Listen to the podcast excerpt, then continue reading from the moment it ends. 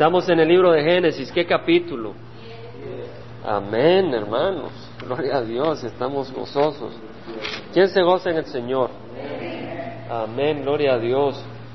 La obra es del Señor.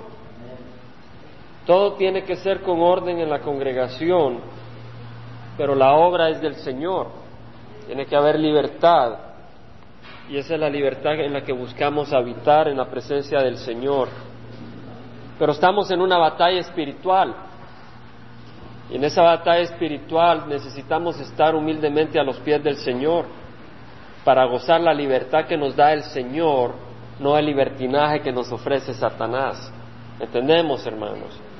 En todo lo que hacemos en la congregación necesitamos la libertad del Señor, no el libertinaje de Satanás. Necesitamos el amor y la humildad del Señor. El, miércoles pasado, después del estudio que tuvimos en el parque, en, en, mi persona, el Señor me llevó a reflexionar en algo, en algo muy personal, y lo quiero compartir. En el libro de Hebreos, capítulo 12, versículo 18, estamos buscando caminar en la libertad del Señor, y nuestro Dios es un Dios de gozo, es un Dios de alegría, es un Dios de amor, es un Dios de libertad, pero nuestro Dios también es un Dios santo y Él debe ser honrado como un Dios santo. Y a veces cuando buscamos gozarnos en la libertad que nos dé el Señor, a veces nos podemos olvidar que servimos a un Dios grande, a un Dios santo, a un Dios que merece nuestro respeto, nuestra honra.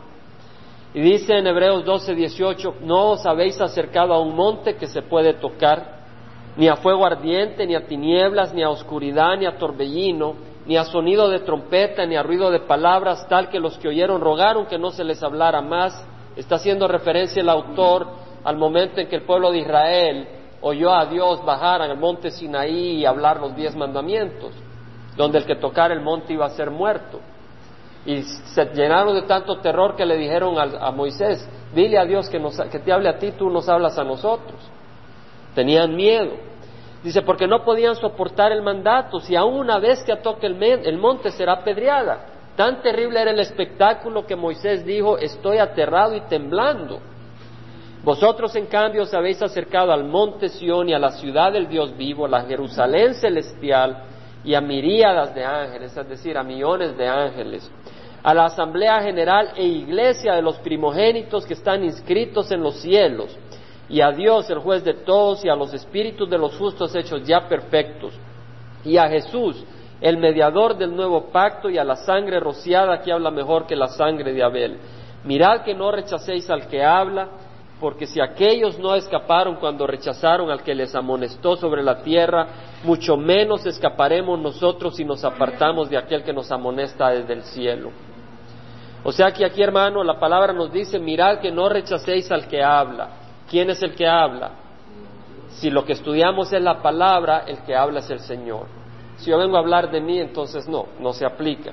Pero si lo que estudiamos es la palabra, el que nos habla es el Espíritu Santo. Por eso tenemos la Biblia cada uno de nosotros. Dice, mirad que no rechacéis al que habla, es decir, la palabra del Señor, porque si aquellos no escaparon cuando rechazaron al que les amonestó, mucho menos escaparemos si nos apartamos de aquel que nos amonesta desde el cielo. No está hablando el predicador, está hablando de Cristo. Él es el que nos amonesta desde el cielo. Usará el predicador, usará un hermano, usará el libro mismo de la Biblia cuando la leemos en las mañanas. Y luego dice, su voz hizo temblar antes la tierra, pero ahora Él ha prometido diciendo, aún una vez más yo haré temblar no solo la tierra, sino también el cielo. El Señor hará temblar el cielo. Y esta expresión aún una vez más indica la remoción de las cosas movibles como las cosas creadas, a fin de que permanezcan las cosas que son inconmovibles.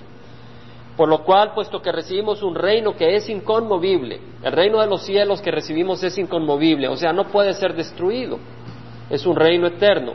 Ahora veamos lo que nos dice. Demostremos que, hermanos, gratitud, mediante la cual ofrezcamos a Dios un servicio aceptable, o sea, al Señor como, hermanos, con temor y reverencia, porque nuestro Dios es fuego consumidor. Venimos a un Dios que es amor. Pero no olvidemos quién es nuestro Dios. Es un Dios que merece nuestro respeto y nuestra reverencia. Y con ese espíritu vamos a estudiar la palabra. Padre, te ruego, Señor, que nos ayudes a reconocer que tu palabra es hermosa y no a olvidar que tú eres un gran Dios, un fuego consumidor, Señor, y a estudiar y a recibir tu palabra con respeto y con reverencia, Señor, porque es tu gran palabra hermosa. En nombre de Cristo Jesús, te ruego, Señor, que apartes al predicador si hay algo malo en mí, no permitas que no muestre respeto a tu palabra y que cada uno la reciba tal como es, palabra de Dios. Y el pueblo de Dios dice, amén.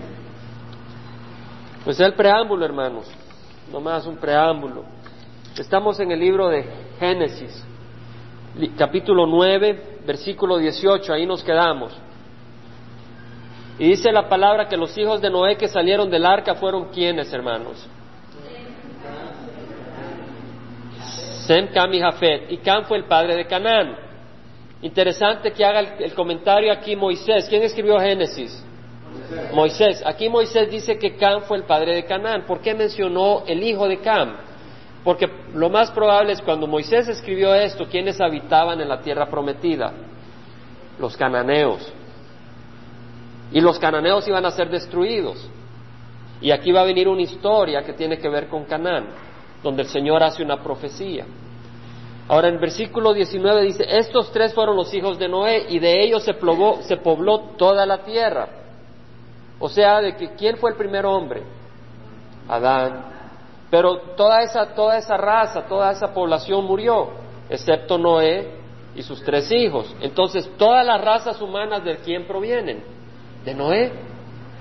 Todos venimos de Noé. Algunos son hijos de Hem, descendientes de Sem, otros son descendientes de Cam y otros son descendientes de Jafet. Los mexicanos son descendientes de Noé. Los americanos son descendientes de Noé.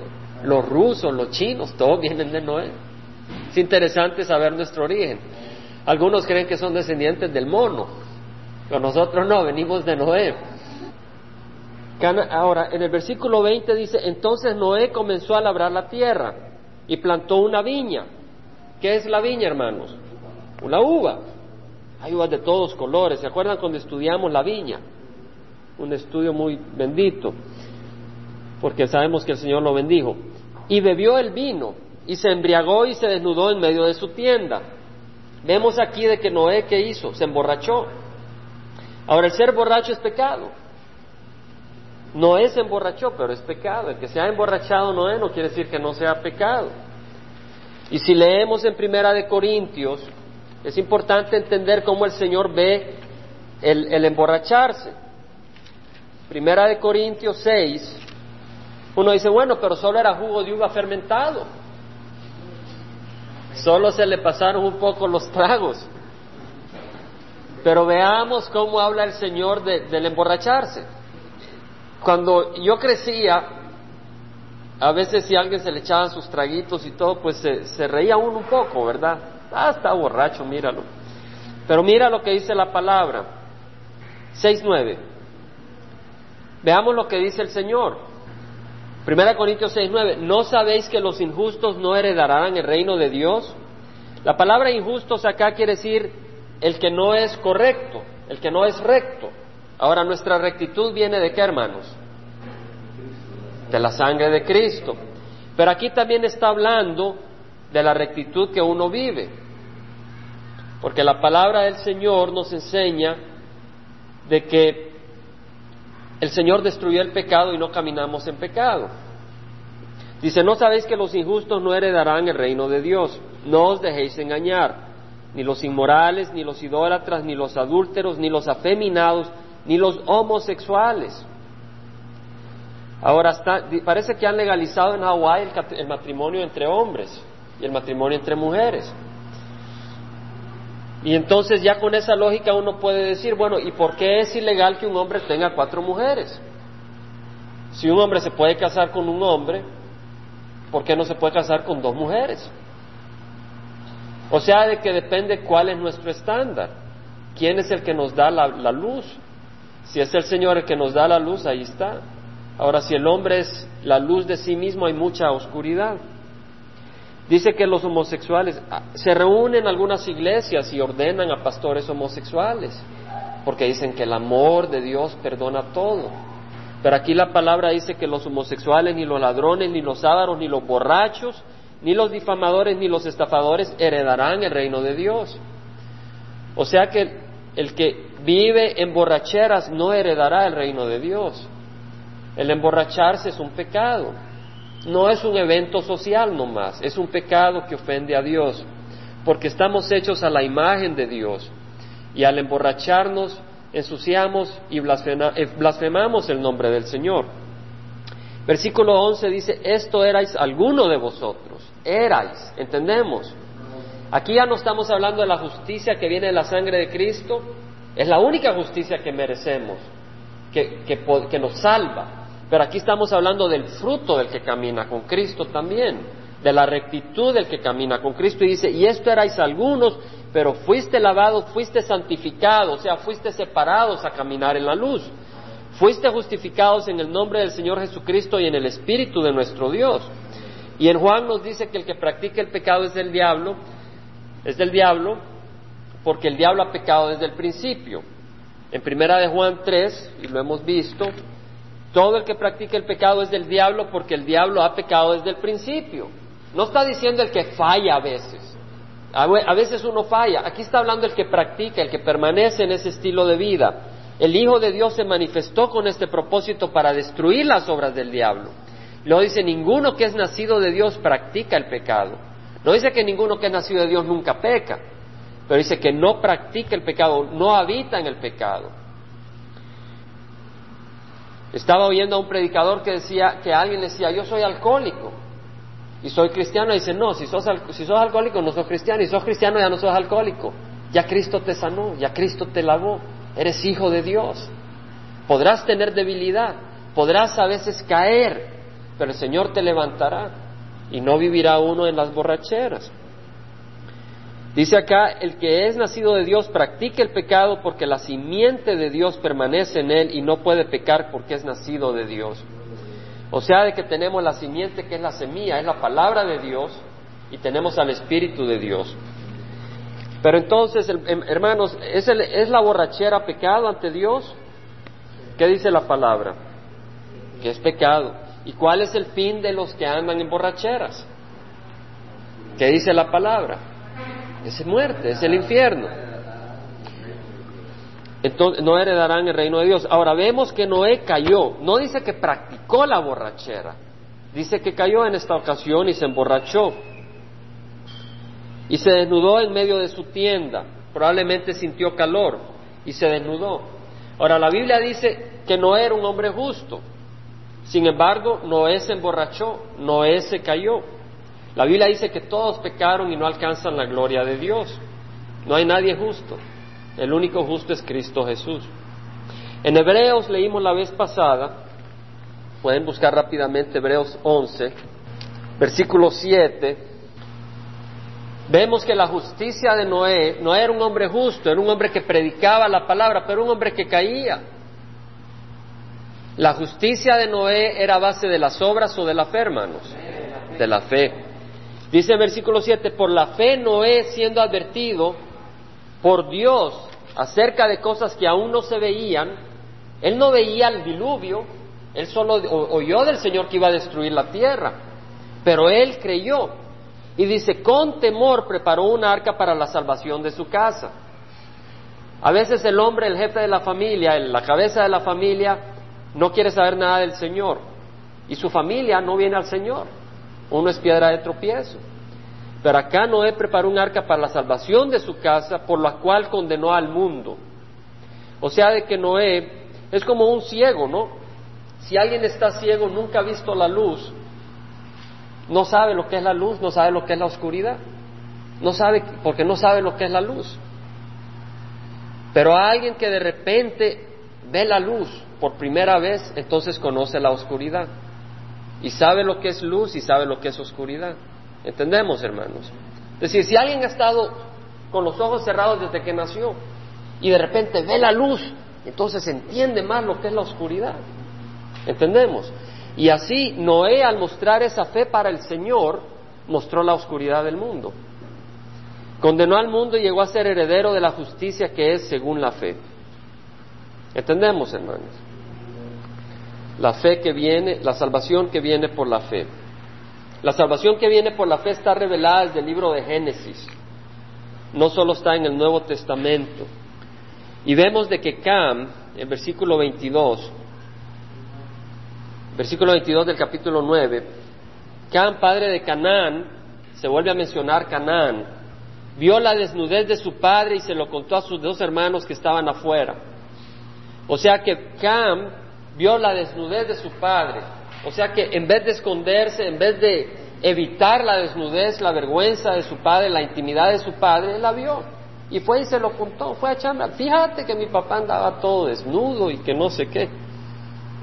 Sem y Jafet tomaron un manto, lo pusieron sobre sus hombros y caminando hacia atrás cubrieron la desnudez de su padre.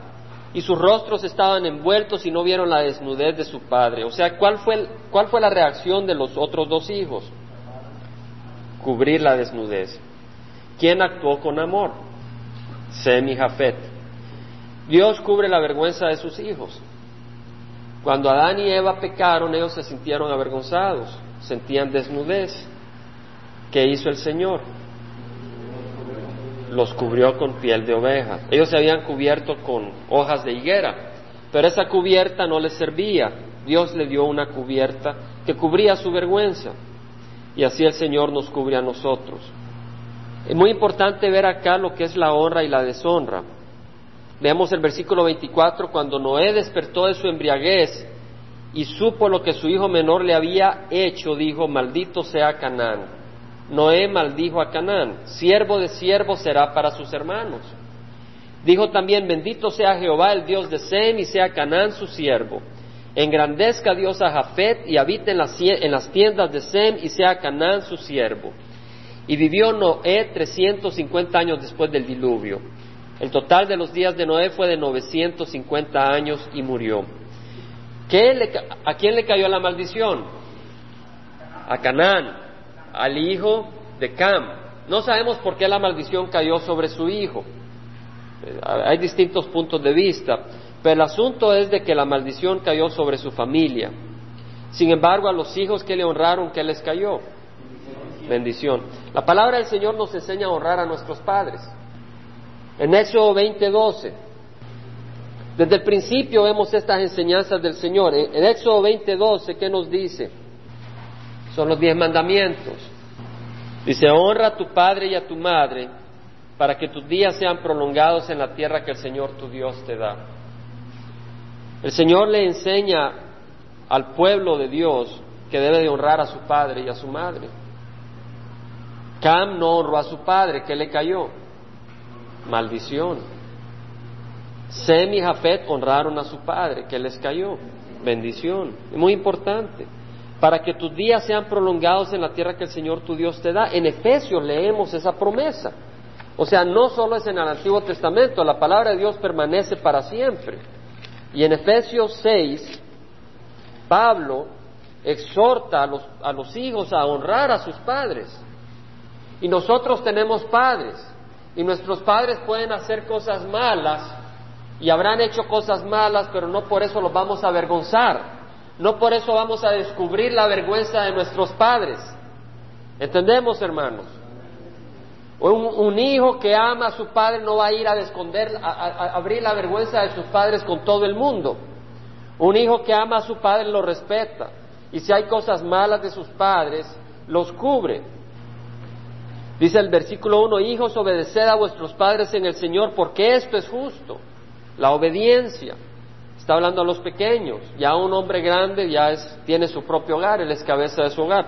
Lo dice, honra a tu padre y a tu madre, que es el primer mandamiento con promesa. La palabra del Señor nos promete bendiciones y honramos a nuestros padres. Para que te vaya bien y para que tengas larga vida sobre la tierra. Y vosotros, padres, no provoquéis a ir a vuestros hijos, sino criadlos en la disciplina e instrucción del Señor. Pablo aquí nos recuerda a los padres la responsabilidad que tenemos con nuestros hijos. No debemos de provocar a nuestros hijos. Tenemos que tener paciencia. pero tampoco debemos de eliminar la disciplina y la instrucción de ellos, a menos que no los amemos. Estamos atando el Antiguo Testamento con el Nuevo Testamento, porque son uno. El castigo, hermanos, no tomemos livianamente, todos acá tenemos padres, tal vez ya habrán muerto, pero todos tenemos padres y podemos honrar la memoria de nuestros padres, todos, de una o de otra manera. En Deuteronomio vemos el caso extremo, capítulo 21, hermanos, el caso extremo donde el castigo del hijo rebelde era la muerte.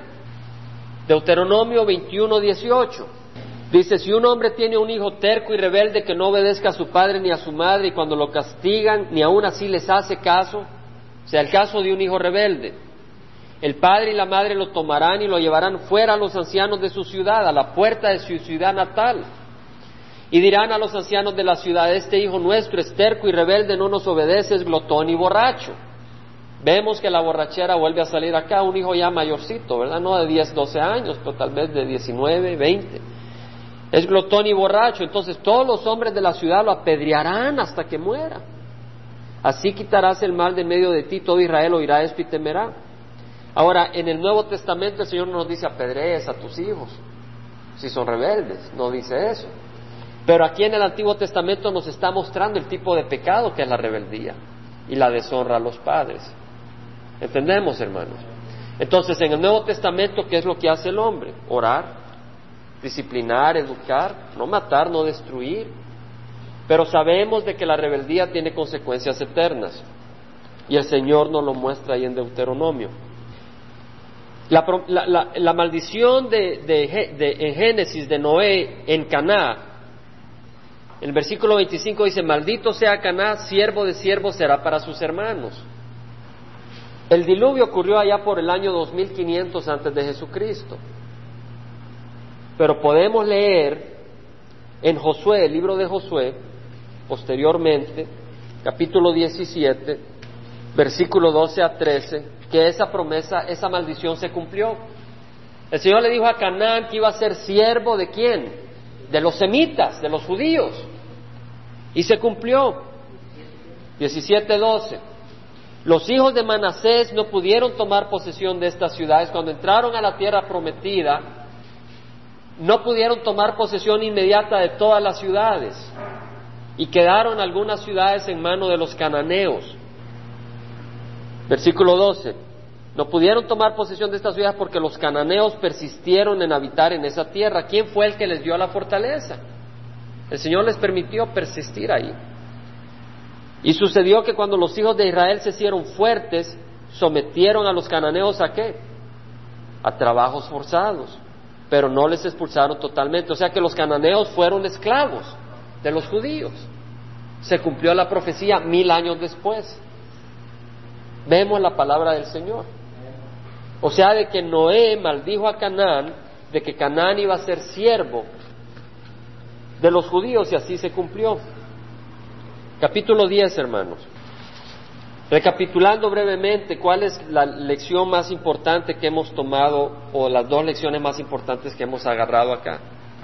Honrar a nuestros padres, muy importante. En esta sociedad no hay respeto a los padres, no se honra la autoridad. Y así en Latinoamérica se está entrando ese espíritu de rebeldía, pero a eso no le gusta al Señor. Y la otra cosa que hemos estudiado en esta parte, ¿qué es, hermanos? El arca de Noé, el, pecado del, emborracharse, que eso no es, no, es del Señor. Ahora el capítulo 10 nos habla de las generaciones que vinieron de Sem, Cam y Jafet, hijos de Noé a quienes le nacieron hijos después del diluvio. Y habla de los hijos de Jafet, habla de los hijos de Cam, habla de los hijos de Sem. De los hijos de Jafet dice de que nacieron, en el versículo 2, los hijos de Jafet, Gomer, Magog, Madai, Javán, Tubal, Mesec y Tiras. Y de ahí van las otras, las otras genealogías.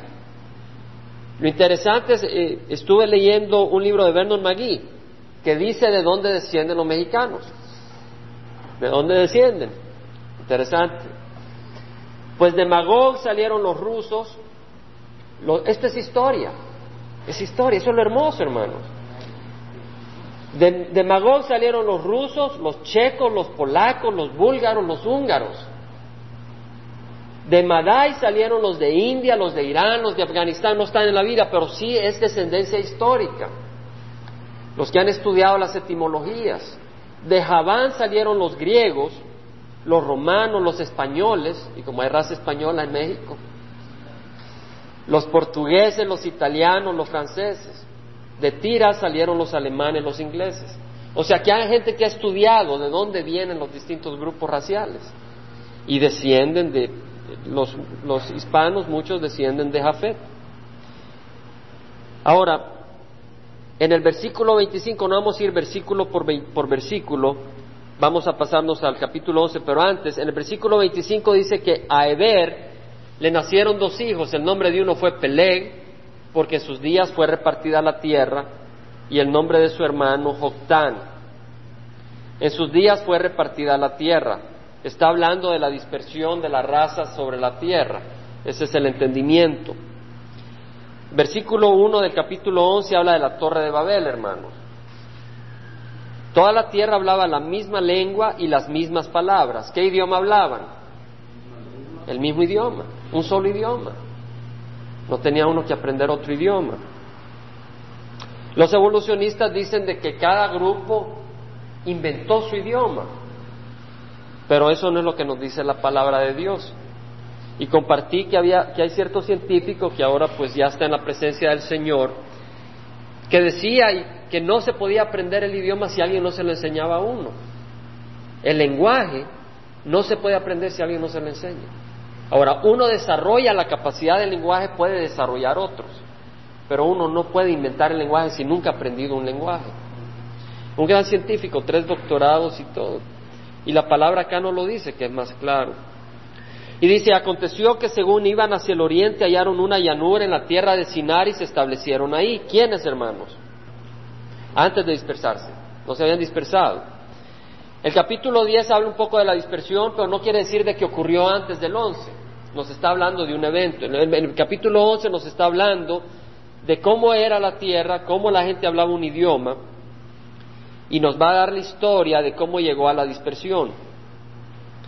Dice que llegaron a la tierra de Sinar, al oriente. ¿Quién? La gente que existía en ese tiempo. Y se dijeron unos a otros, vamos, fabriquemos ladrillos y cosámoslos bien, y usaron ladrillos en lugar de piedra y asfalto en lugar de mezcla. Hermanos, ¿qué es lo que abunda en Irak? petróleo. Ahí vemos que usaron asfalto.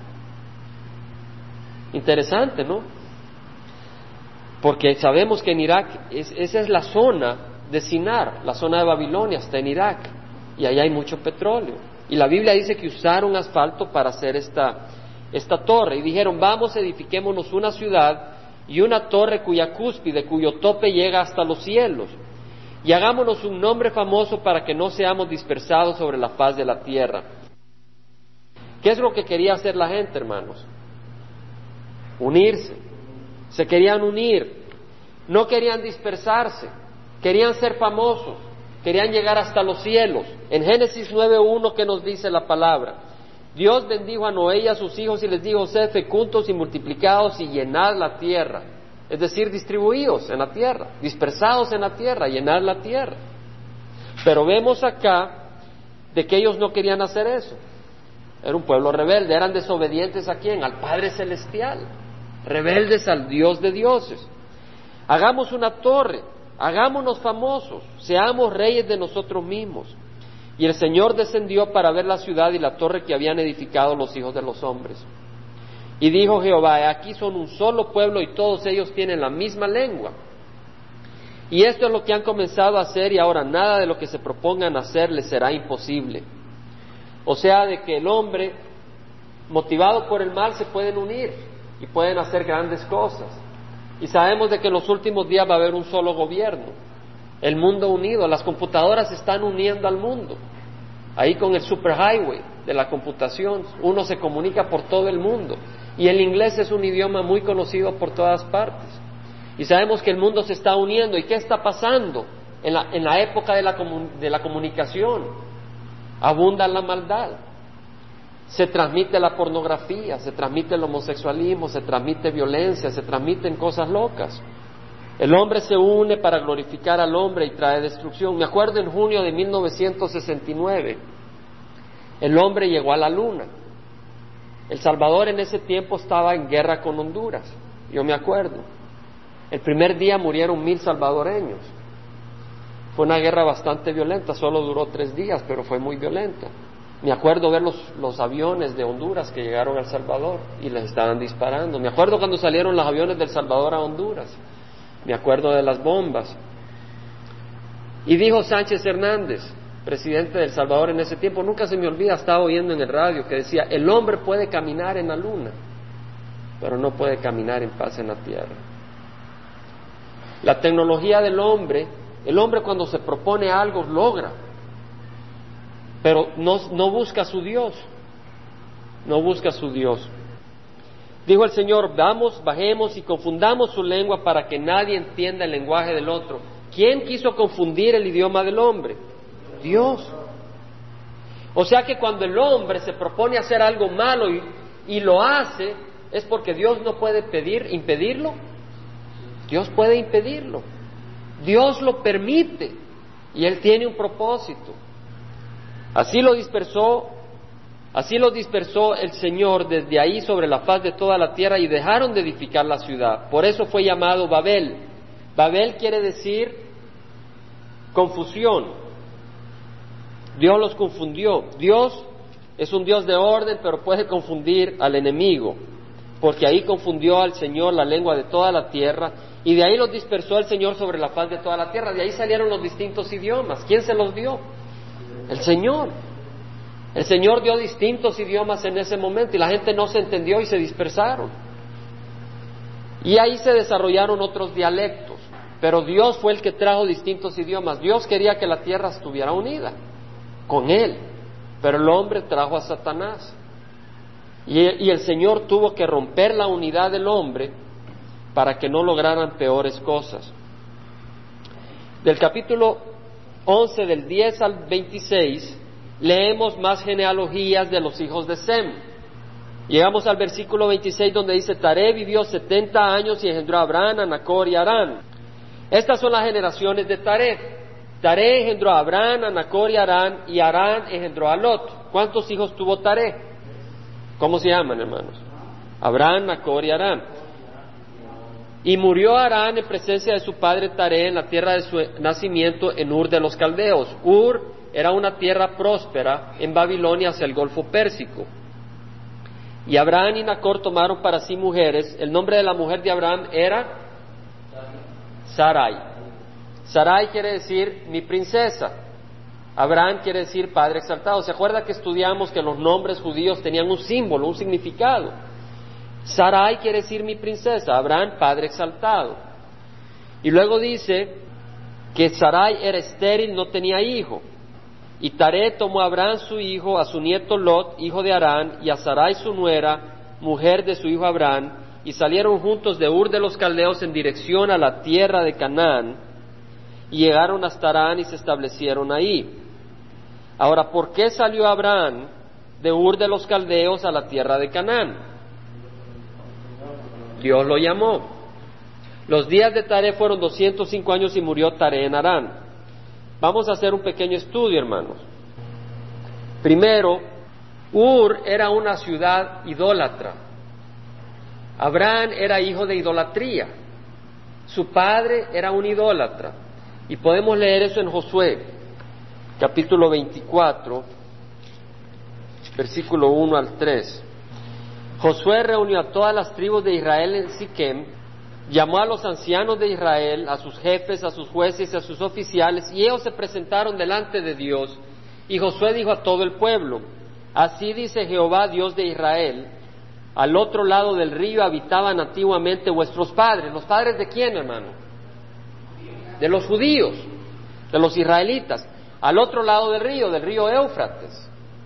Ahí habitaban vuestros padres, es decir, Tare, Taré es el padre de quién? De Abraham. Padre de Abraham y de Nacor y de Arán, pero Arán había muerto. Y servían a quienes, hermanos? A otros dioses. O sea, de que eran idólatras. ¿Entendemos? Taré, el padre de Abraham, que es el padre de los judíos, era un hombre idólatra. Él se agachaba y adoraba ídolos de oro y de plata. Esa fue la herencia que recibió Abraham. Y estaba en una ciudad próspera, Ur, junto a la orilla del río de Éufrates, cerca del Golfo Pérsico. Había abundancia, había cultura, educación. Y ahí creció Abraham, viendo a su padre adorar a, a ídolos. Abraham era hijo de idolatría. Pero vamos al libro de Hechos, capítulo 7. Abraham es hijo de idolatría y Abraham vino de un grupo de gente que se había rebelado y quería construir una pirámide y la construyó que era de Babel para adorar al sol, a las estrellas, a la luna. De ahí descendemos nosotros, de toda esta raza. Descendemos de idolatría. Hechos capítulo 7. Y vemos acá el discurso de Esteban en el Sanedrín. Dice, él dijo, el versículo 2, escuchadme hermanos y padres, el Dios de gloria apareció a nuestro padre Abraham Veamos el respeto con que Esteban habla de Dios. ¿Cómo dice? El Dios de gloria. No dice el, de allá arriba. Dice, el Dios de gloria apareció a nuestro padre Abraham cuando estaba en Mesopotamia antes que habitara en Arán. O sea, habitaba en dónde? En Ur. En Ur habitaba Abraham. Y Dios se le apareció y le dijo, sal de tu tierra y de tu parentela y ve a la tierra que yo te mostraré. ¿De dónde? ¿Qué le dijo Dios a Abraham?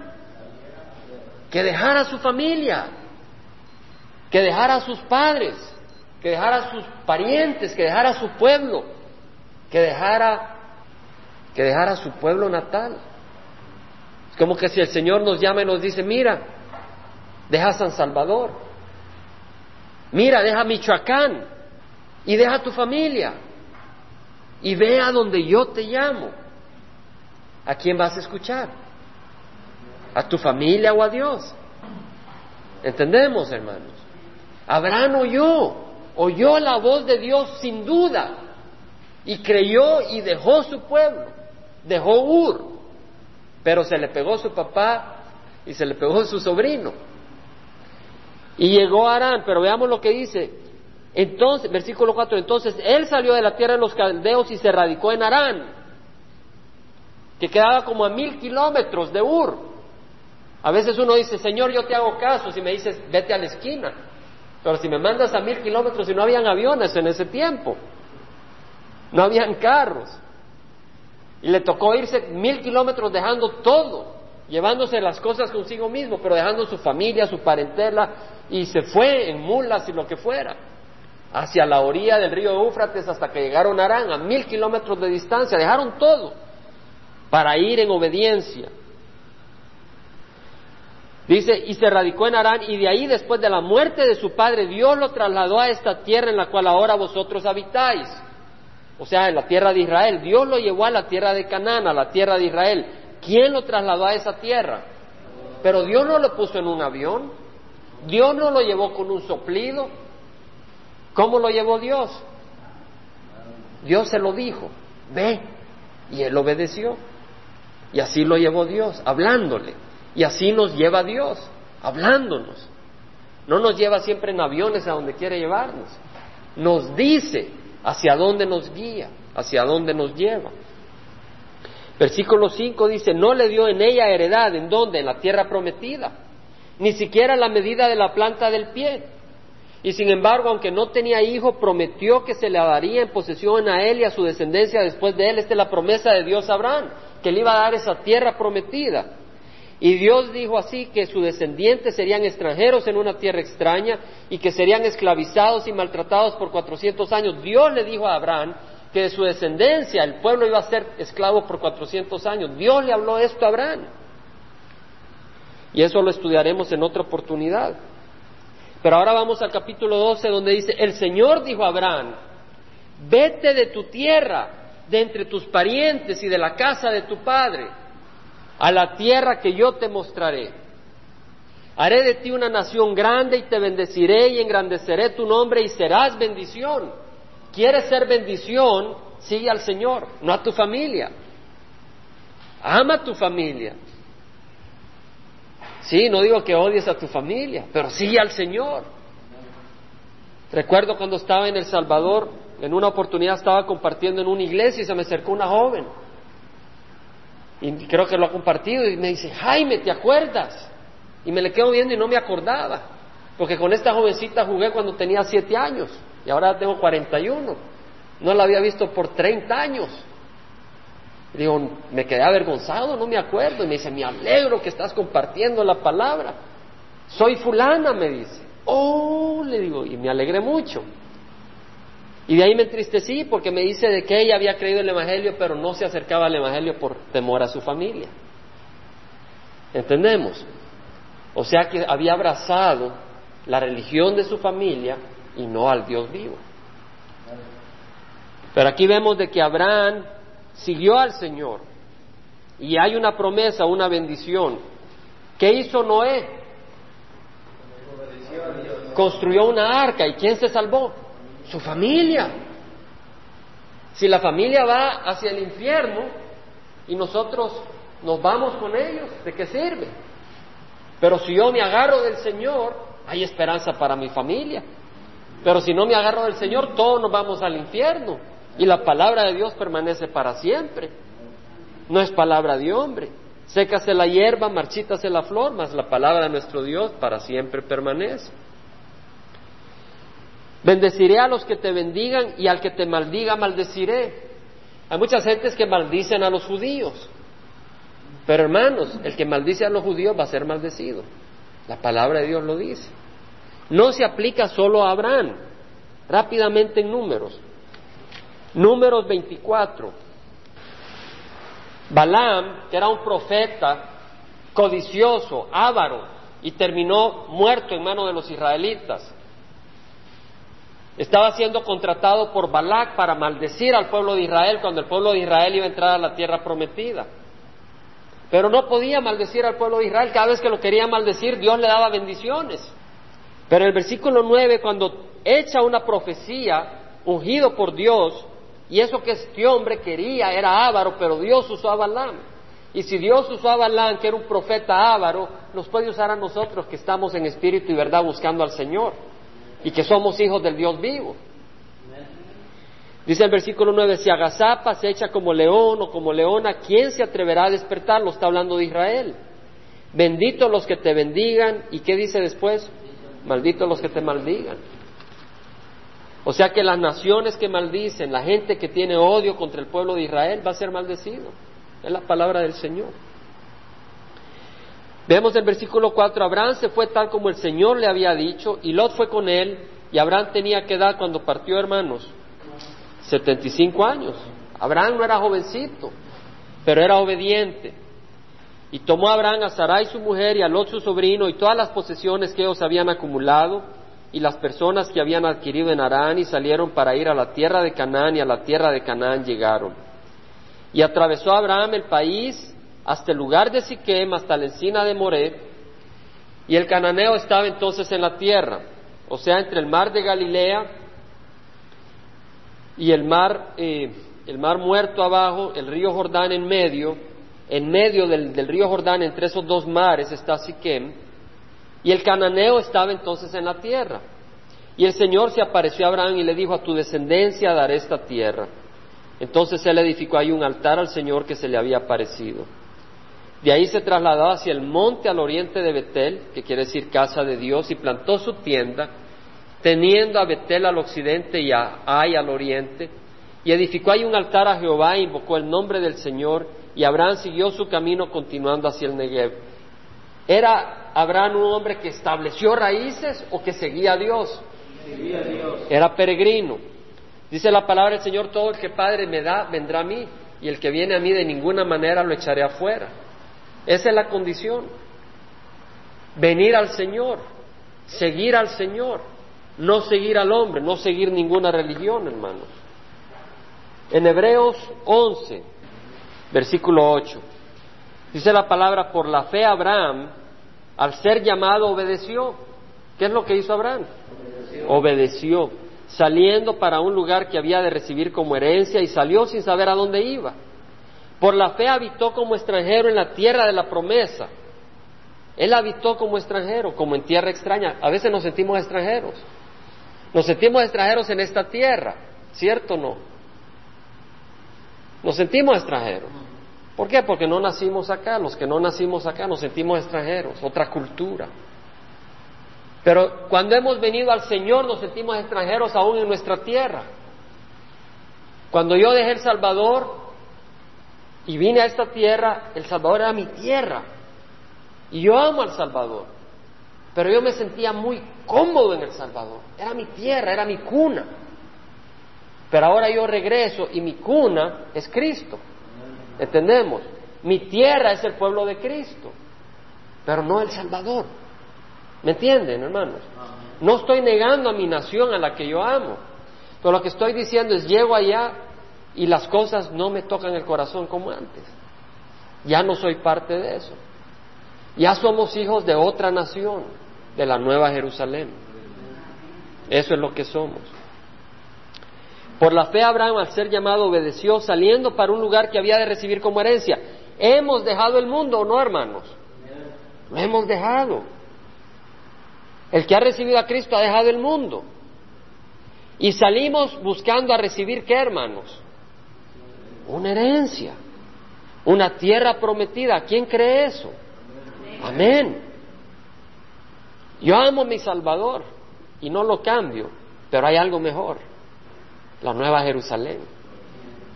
Y yo sé que ustedes aman Michoacán y Guerrero y no lo cambian, pero por la tierra prometida sí, porque ahí el rey es Cristo. Desgraciadamente el rey del Salvador no es Cristo ahorita. Celebraron la fiesta del Salvador del mundo, agosto 5, 6, la fiesta de la transfiguración, San Salvador tiene el nombre de San Salvador. El Salvador tiene el nombre del Salvador del mundo. Y había un parque por donde yo crecí que se llama el Parque del Salvador del mundo. Muy hermoso. Pero el Salvador del mundo no es el rey del Salvador ahorita. ¿Entendemos? En las fiestas agostinas, las mujeres casi llegan desnudas a la playa.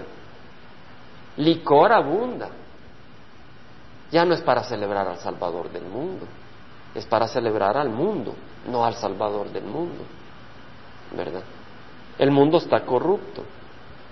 Entonces, yo llego allá, ya no puedo celebrar las fiestas agostinas.